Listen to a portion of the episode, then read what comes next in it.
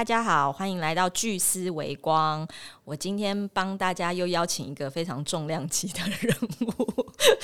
本来是 Amber 要来访问的啦，但是今天小刘代班，然后来帮大家访问这个重量级的人物，就是李志文，志文哥。嗨，各位听众，大家好。好，啊，有听我们的节目都知道，就是我们聚思维光其实都一直在帮大家挖掘，在台湾其实，在自己领域耕耘非常久的一些前辈们。志文哥在呃，就是电视圈多久啦？哦，我哎，这样讲好像很老。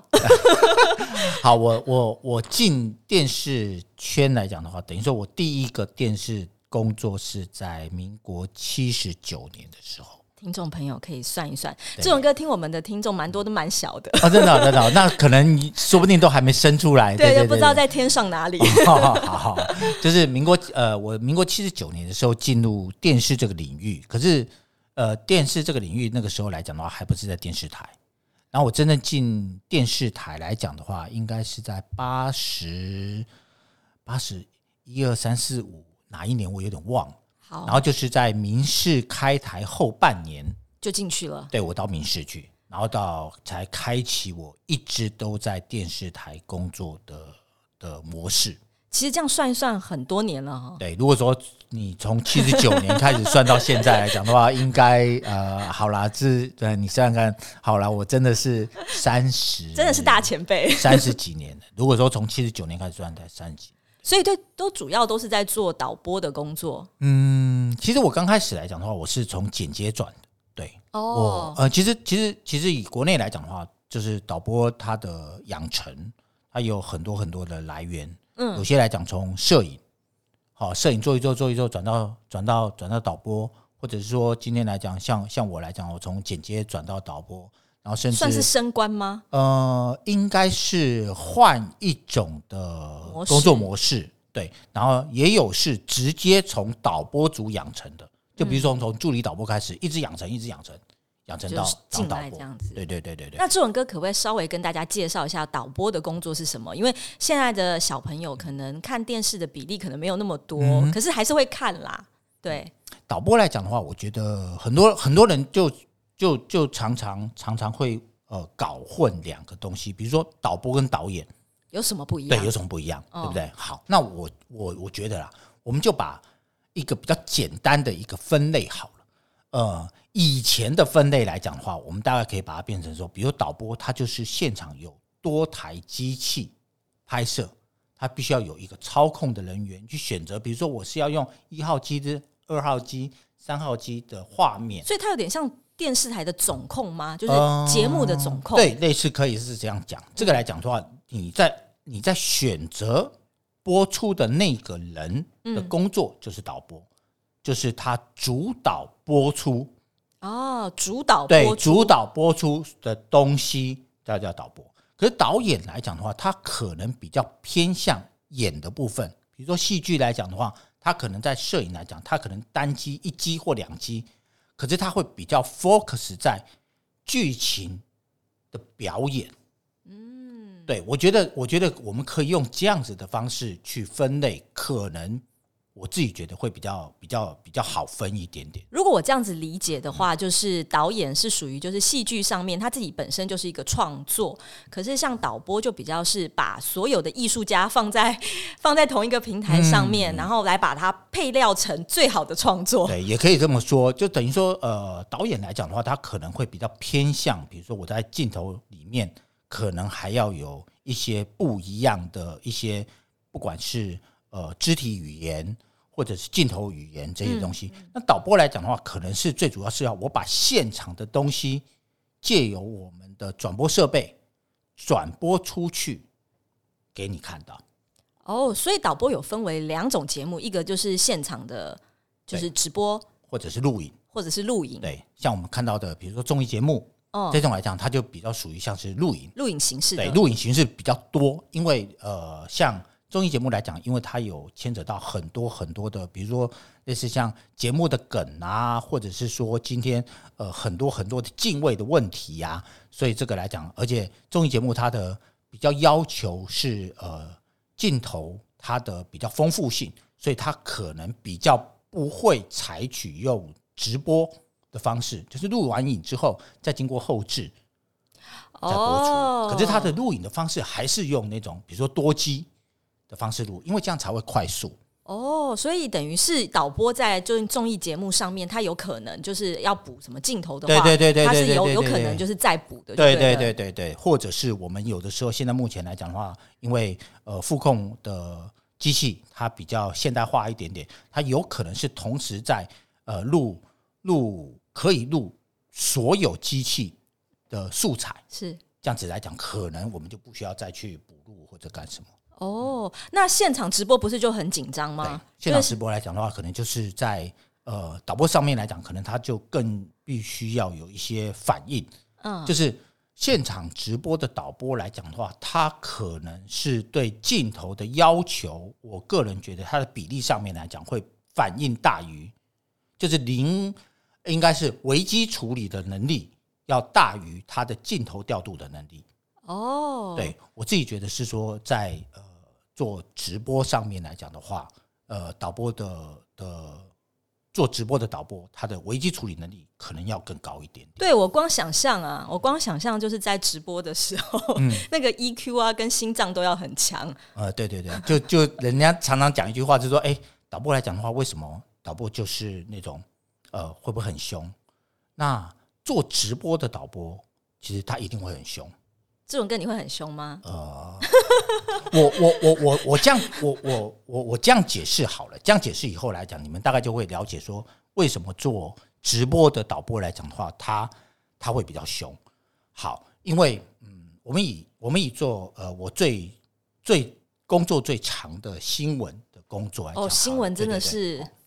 呃，就像我们我们比如说我们在新闻在播的时候，我们每一则每一则在新闻的有线台大概在一分半左右一则新闻，嗯，然后无线台大概在一分十秒一分十秒左右。都是可是，一分十秒来讲的话，我们要做什么事？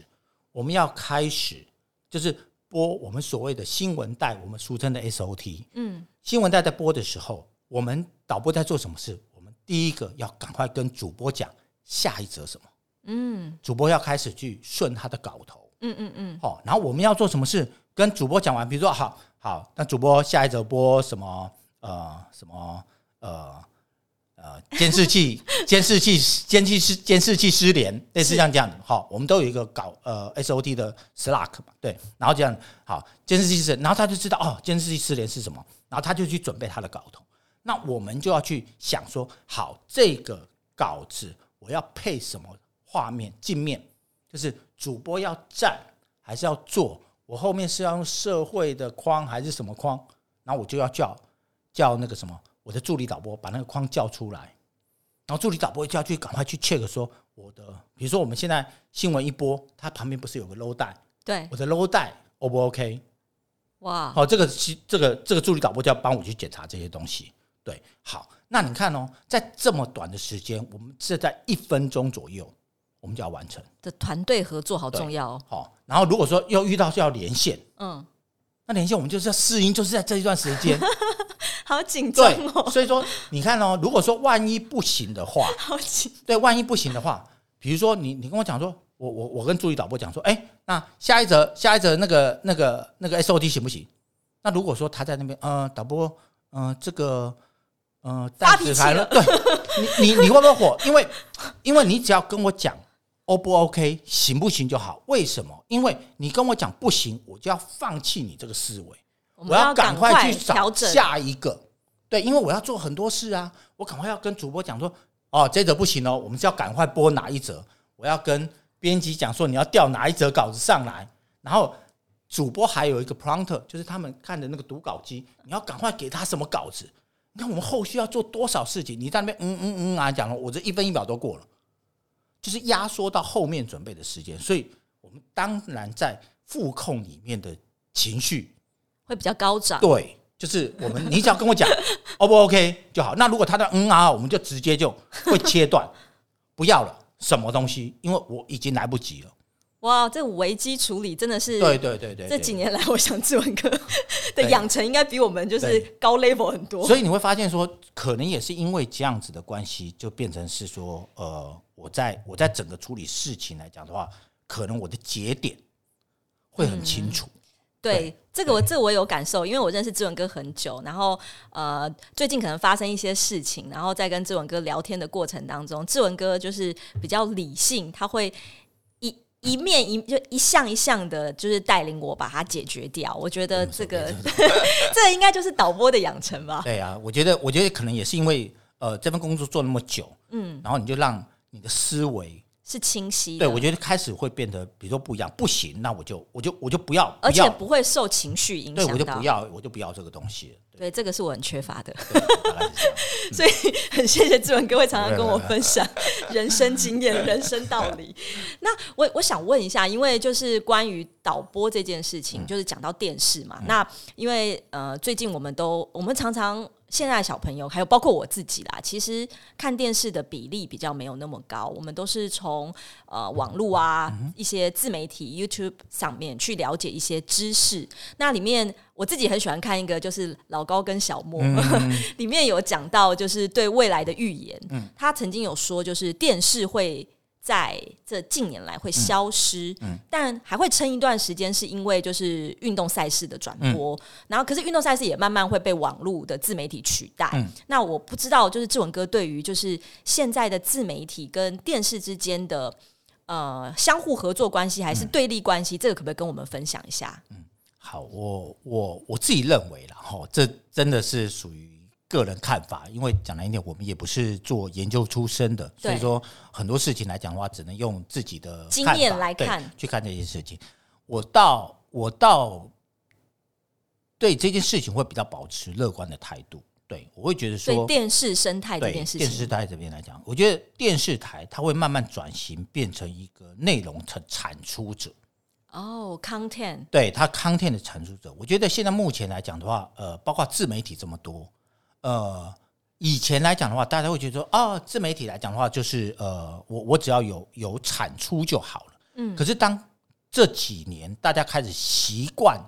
呃这些环境之后，你会发现好的频道，嗯，哈，不是电视频道哦，包括是说自媒体的频道，嗯，它能够异军突起起来，它能够保持呃长的收视，哦，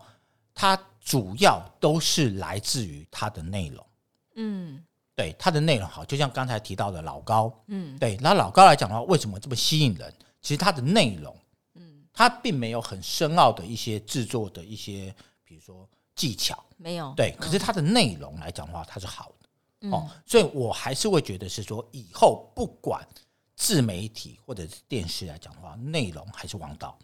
嗯，我觉得这这一句话来讲，应该有很多人都。都讲过这件事情，对，这也是深信不疑。这也是现代社会，就是很多人都想要做自媒体，自媒体嘛，可是都不知道说，哎，其实自媒体它其实真正呃有涵养的地方是在它的 content。对对对对。那这个 content 还是最主要能够凸显你品牌的方式。对我我会觉得说，今天来讲，很多人说啊，今天我我有很好的设备啊，我有很好的对这些东西，可是我会觉得设备这种东西来讲，它只是一个辅助。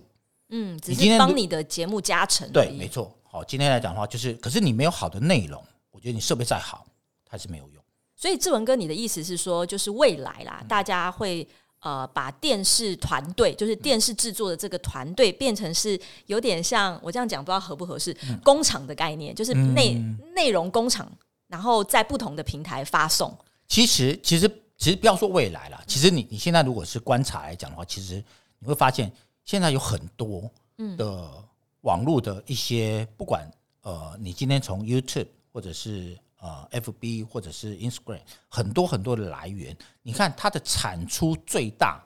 还是来自于电视，不管是新闻、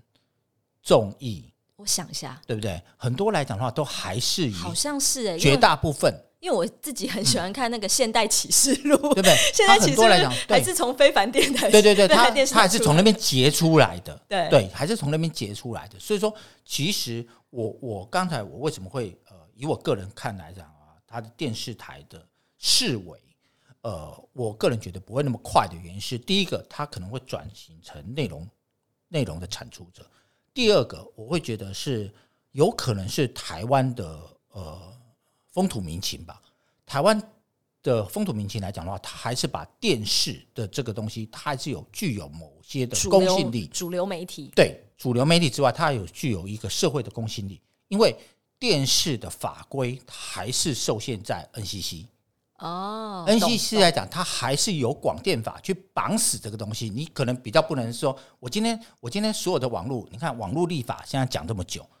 还是对，还是没有办法很具体。对，因为毕竟它是网络网络无国界嘛，那你到底是要绑国内的呢？那国外的来是不是这样子？所以说，你的网络的规范比较没有办法像电视，它是用广电法整个绑起来。嗯嗯嗯，对，所以我觉得它的电视的公信力，这个来讲的话，在短时间。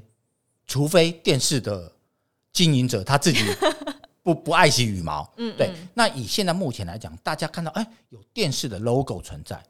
你还是觉得哎好像比较可信一点点。好像是哎，因为我们在经营就是一些就是传统店家，然后有蛮多电视台的，还是会去找他们就是呃报道美美美食节目啊等等的，他是靠这样子来增加哎我这个店是。是值得人家信赖的，对对对对对对所以我觉得这个来讲的话，它的公信力来讲的话，呃，可能是呃台湾的这个这个这个环境里面，它可能在短时间，呃，我觉得你要你要挑战它，还是还是有一些些的难度在。对，所以志文哥，你的观点蛮特别的，就是很多人把电视电视团队跟自媒体团队当成是对立的角色，可是你不是，你是认为，哎，他们其实是相辅相成的，未来的发展可能会是这样。嗯我觉得，我觉得，其实电视媒体它也一直在找不同的方向，对，不同发展呃发展空间嘛，哦，发展方向。所以说，呃，你看，所有现在目前的电视台，它除了除了既有的频道经营之外，它每个人。都在经营他的自媒体。哦，是哦，对啊，每个人都在经营。哦，你说现在电视台也在电视台也在经营，包括是说我们不要是说它的，比如说主流频道，嗯，现在连包括是说每个节目分支，嗯，他都开始去做这件事情，嗯，对，所以以这样子看来来讲，其实电视它也是跟自媒体的分界，我觉得久了之后已经越来越模糊，对，大家会开始有模糊。嗯。对，可是我觉得电视的这个公信力，呃，我还是比较看好是电视的公信力，因为我们又回到刚才讲的，呃，比如说广电法这个东西，因为牵扯到比如说电视换照的问题，是对，比如说 NCC 如果真的真的你你有一些规范，它它还是有那把刀，是可以把你这个电视执照撤掉，嗯，对，所以说大家的电视经营电视的业者。他在经营起来，我觉得他的社会责任应该还是高过于一些网络自媒体。对对对，嗯嗯。嗯，这样子哦，嗯，这样子讲，我觉得还蛮还还蛮蛮有蛮开心的，因为因为等于是呃，我们不管做任何事情，我们还是回归到就是任何东西还是回归到这个本质，对。这个本质这个内容值不值得被看？对对，然后呃，自媒体它只是一个平台，让更多的人能够接触它。那在台湾，它有另外一个功用，就是呃，电视。如果你上到电视，就是另外一种公信力。对对，就像现在歌手啊，出出唱片不见得唱片会卖嘛。嗯他最主要是后面要那个演唱会，对对对跟周边商品。对对对对。哦，所以之后可能就是两个的分野会越来越模糊。嗯，对，我觉得这个来讲的话，是势必势必以后来讲的话，它还是呃，也许它的时间会很快。因为现在目前，呃，不管任何的发展都越来越迅速了吧？比前十年的变动，我觉得是是越来越大。所以电视跟自媒体其实不是对立的。对，我觉得它应该不是对立，而且我觉得电视的经营者也不应该把它想成对立。懂？对。换言之，自媒体的经营者，你在经营你的频道、你的 content、你的内容、你的企划，也要用电视的水准来经营，才有办法长思考蛮好的。对你才有办法长久跟永永续经营。对对对，就像比如说像那个那个什么那个木曜啊，木曜来讲就是一个非常特别的一个例子，它是从自媒自媒体开始发迹，转攻回到主流频道。哦，对，嗯嗯，所以我觉得这个来讲的话，就是呃，有很多很多例子。我觉得这边来讲的话，在台湾也许它正在发生。如果真的有兴趣的话，你可以去慢慢去观察这个。就像比如说像中天，呃，因为执照的关系，它被呃撤掉了，嗯撤掉了有有线电视的播出，但是它转到 YouTube 时候来讲的话，它是不是有其他效益产生？嗯，明白，，对我觉得这个来讲的话，都是都是很有趣。也许这不是我们以前的经验能够告诉我们到底一定怎么样，可是它在正在发生，我觉得大家都可以去看这些东西是蛮好玩的。对，我觉得呃，现在有很多，因为时代变得很快啦，就是网络媒体变得很快。那我们在观察这个市场的时候，我们也不要抱持着既有的经验，一直一直站着既有的经验，想说我过去就是这样啊，我以后也要坚持这样。是真的要利用就是现在的潮流，然后把你自己的呃能力跟经验，透过这些频道，然后来做露出。嗯对。那志文哥，你现在有在教就是大学生吗？是教什么课程？呃，我还是教呃广电的一些一些学生，对对对对。是教什么样的？呃，我现在目前来讲的话是教摄影棚实物，因为我我我今天来讲的话，我在导播的岗位算算资蛮长的深一段时间了，所以说呃，在现在目前来讲的话，呃，在其他的，我发现现在呃，在夜师在这一块的需求好像比做影片的需求要来的多。嗯，对，因为摄影棚这一块来讲的话，必须你可能要养成的时间可能比较长一点点。是对，然后我现在目前来讲的话，正在正在大专院校去教授这方面的课程。对，那教授，你有发现现在在教学的方式跟以前呃分享的内容有没有什么不一样的地方？就如同我们刚才说的，现在潮流不一样了。那大家在听您这这门课的时候，他可以从中获得什么东西？其实呃，有的时候来讲的话，我我反而会反向思考，就是比如说，你今天学生来上你这一门课，是，他已经花了这些时间，那他值不值得来？哦，对我通常都会都会用这样的方式去去想这些事情，所以呃，像我我每次在上课，不管是在哪里上课，我通常都会讲一句话，就说呃，我们这这一学期十八周，嗯，你在这十八周里面，我只想你们一件事情就好，就是在这十八周里面，哪怕在这课程里面有一句话或者是一件事，能够你们能够带走，而且对你们未来有帮助，我觉得这样就值得。嗯，对，因为以现在目前来讲，知识周期越来越短，对，你有可能大一学的东西，你到大三、大四就被推翻了。哇，嗯，虽然有可能以前知识周期可能是一个教授，可能我只要一年经，我可能吃个三十年。三十年太长，对，以现在目前来讲，我觉得我觉得是没有办法没有办法去知识周期这么短的的的时间内来讲，我觉得他是没有办法去去去像以前那种思维去做这件事情。所以我常在课堂上面也会讲一句话是：我通常在课堂上面讲的都是我的经验，但并非绝对。并不是事实，对，并非绝对的。OK，我也很希望说，比如说在、呃真理啦，讲对错了，就比如说啊，同学们，你如果真的发现我讲的是不对的时候，我觉得欢迎在课堂上面你也跟我指正一下。我觉得教学相长，因为这个来讲的话是是现在目前老师他最希望看到的一件事情。对，尤其是比如说你教到一些前段班的学校，嗯，对这个来讲的话，我觉得为什么呃老师还愿意去去这样教学？我觉得他可能另外的期望的收获嗯，是在于在于在于这这方面的这方面的思考。所以说我在课堂上面，我除了有这样子的想法之外，我通常我都会教一件事情是你们的思考，我觉得要转。嗯我觉得脑袋是最重要的。嗯脑袋可能是伴随你一辈子，嗯嗯，但是技术有可能因为更新，你要不断的更对，新，开始不一样。有可能我现在教你这个技术，你说不定大学毕业的时候你用不到。嗯嗯嗯嗯，对嗯可是你的概念或者你的想法，它有可能会跟你一辈子。嗯。对，就像我我我在课堂里面来讲，其实虽然我在教摄影棚实物，可是我很喜欢，我很喜欢在课堂里面分享一些，比如说广告，嗯，因为我觉得以戏剧或电影来讲，有时候太长，对，可是广告它是一个非常精准的一个一个小小片，对，它可能是在这个一分钟三十秒，集合了所有的创意，甚至镜头语言什么东西在里面。就可以用用那个来分享。对，用那个分享，我觉得它是一个非常好的。然后我可能我就会跟他们用另外一个方式想，就举例来说，比如说，呃，如果你今天是这个影片的导演，嗯你要怎么样去说服你的客户？嗯嗯嗯，这个里面包含了很多的技巧，对，对不对？包括行销的语言啊，对然后呃市场的调查啊，呃传视觉的传达、啊、没错。等等的。可是我觉得这个来讲是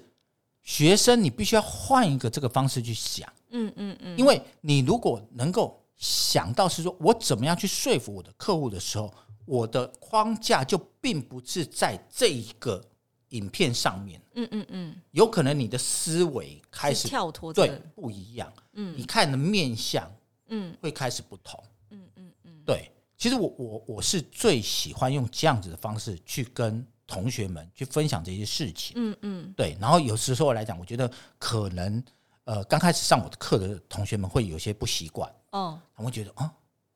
啊这个他们会可能来的太突然。对，就是之前上上个礼拜没有预告嘛，然后今天一播，嗯、这个，嗯、那真的这就是志文哥在媒体界的养成。对对对，那那那我觉得，我觉得如果如果是这样来讲，他们就会刚开始老师一定会比较呃，可能可能比较受的回馈没那么多。可是我觉得讲了，比如说两周、三周之后，你真的会发现你的课堂还是有些变化的。嗯你会发现，哎，发言的同学开始变多，嗯嗯嗯，对，然后想的人，哪怕没有没有发言的人，你会发现他们的眼睛开始在跟你讲说我在想事情，嗯嗯，我觉得这样就够。对，因为摄影棚实物，就像刚刚志文哥说，技术是可以不断，学习的，技术会变，但是其实脑袋的思维，因为志文哥都接接触非常多的创意、媒体、行销的那个脑袋的思维，我觉得是要跟小朋友，因为在华人社会蛮多是填鸭式的教育啦，我觉得那个脑袋的思维是需要不断的。更新或者是换一个角度来看的。前阵子我才跟志文哥分享，我最近看了一本书，叫做《逆思维》。然后逆思维里面讲说，其实当我们在一个领域久了之后，所谓的职人啊，久了之后，我们都会坚信我们的经验就是真理，对，所以我们就会变成两种人，嗯。一种人呢叫做传教士，就是我自己的经验就是对的，对对我要不断跟你说，就这样这样就是对的。嗯。另外一种人呢，你要说服别人，就变成政治家，嗯。政治家也是不断的说服别人你的理念是对的。他说，其实这两个思维会让我们现在非常多的商业困局里面。嗯。对他那他就在书里面举例，就是包括像黑莓机，黑莓机有一阵子就是哎哎非常的火红，可是他就是一直很坚守在他固有的想法当嗯。中，他不知道他只固着在他既有的客群当中，他没有看到客群外的人，嗯，所以才让 iPhone 推翻的黑莓机。所以那本书告诉我们，我们要时时像科学家一样，就像刚才志文哥上课的态度一样，就是我今天讲的东西，你随时可以推翻我。嗯，你随时可以推翻我，可以让我用另外的方式来思考嘛。过去的经验本来就是经验，对，然后随时可以推翻，这样。因为我觉得可能是我教的学校有一些不一样，然后在那间学校里面来讲的话，真的学者真的太多了。哦，然后所以说变成可以说的啦，正大 然后等于那个学者真的太太多了，所以我常常就跟呃学生讲说，其实我并不是做研究出来的。然后学校为什么会找我来跟各位上这门课？我觉得大学校也应该是期望是说，呃，我能够把业界的一些经验或者我以前的一些经验，来跟大家分享。然后你如果真的是面到面临到一些学术上面的东西，我觉得这间学校有太多老师可可以去跟你举讨论这些事情。对对。所以说其实你会发现在呃，我一开始的时候，我就会把我的我的课堂上面大概定义这样子，所以我们在在理论上面，在课堂上面就就完全就没有所谓的理论的这些东西，因为我就把理论就推给其他老师去做，很聪明，很聪明。因为我们也没有办法做，就给更更厉害的老师去做了。对对对对对，那对志文哥自己来说呢？你自己做，就是因为之前都在电视圈嘛，那现在就去做，呃，可能花一点时间去在学校做教学跟分享。对你自己来来说，有没有不一样的收获？嗯我觉得最大的收获是，比如说以前以前我在电视台上上班的时候，你如果像这样子跟我做访问，嗯，我可能没办法谈到像现在我们大概谈三十分钟那么久。对，差不多要结束对。对对，哈，可能真的平常讲我没有办法谈那么久。嗯，可是你会发现，去上课之后，你就开始，比如说你的逻辑上面，你会开始更清楚一点点。就是你本来就有这样的功力，但是透过上课的过程中梳理你过去的经验。啊、也不能这样讲，对，这样这这就就是你你会发现说，哎，我我我，比如说我去上课这几年来讲啊，我会发现我在这方面的的成长的表现，嗯是我自己能够感受到。嗯，对，就是你讲话的商讲话的方面啊，这样你可能就嗯，虽然呃还是会很多什么会那种呃讲一些五四三的啊，对不对？可是对，志文哥蛮会拉比可是赛的。可是就是如果大家要听的话，可以到我们另外一个 podcast 听。可是就是你你如果说讲一些比较正式一点点的，你还是可以有一些不一样的思维去去放在这里面。对我觉得这个来讲是我是我在呃教学的过程里面，我觉得我最大的收获。而且没有跟年轻人脱节。现在嗯，对，如果您您去教学的话，现在小朋友应该都很小吧？对，很小，非常非常小。对对对对对，对，现在现在都零零后。对啊，现在零零后的小朋友，他们其实就是在出生在一个数位蓬勃的一个时代。对那其实每个人都，我觉得大家不要妄自菲薄，每个人都有自己在这个世间的角色，这也是聚思为光的概念啦。那这种歌，你有没有什么想要鼓励这些小朋友要如何展现？因为像这种数位蓬勃的时代，个人品牌就很重要。嗯那这些小朋友要怎么样能够充实自己，然后展现自己的个人品牌？嗯我自己觉得啦，呃，先认认清你自己的能力在哪里。好、嗯我觉得这个来讲的话是是非常重要的一件事情，就是你自己的强项在哪里。嗯呃，然后从你这个强项里面，我觉得持续耕耘，耕耘很重要。对我觉得持续耕耘是非常重要的一件事情，嗯因为以呃虽然之后来讲的话是属于呃一个，比如说是呃非常多元的时对。多元的一些知识才能够、才能够完成一些工作。但是我还是有一个原则，就是你最起码还是要有一个专业，嗯你自己的一个强项专业在。还是要持续的耕耘就对对了。然后这个强项专业是强项的一些一些技能，它才能够去呃靠其他的辅助，嗯，去把你的强项，我觉得发挥出来。然后不管是以后你要经营自媒，甚至比如说你今天在公司里面工作里面对工作里面，我觉得他才有一个能够找到你自己的定位的一个方向。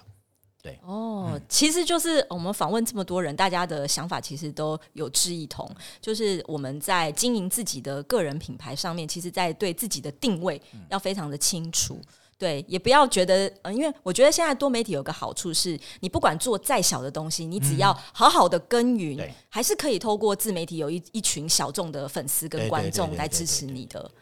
对，然后就是在这个里面来讲的话，就像呃，就像比如说像像呃，我之前有跟一些朋友分享说，像有一个大陆的一个呃一个一个做影片的一个网站，对他他就是影视飓风，影视飓对风，这个来讲的话，这这个小伙他就我我刚开始看他的时候，他是真的是一个才从英国一样是从英国念书回来的一个一个真的一个小团队，嗯，三年还是四年，在杭州现在已经发展到四百人的团队，哇哦，对，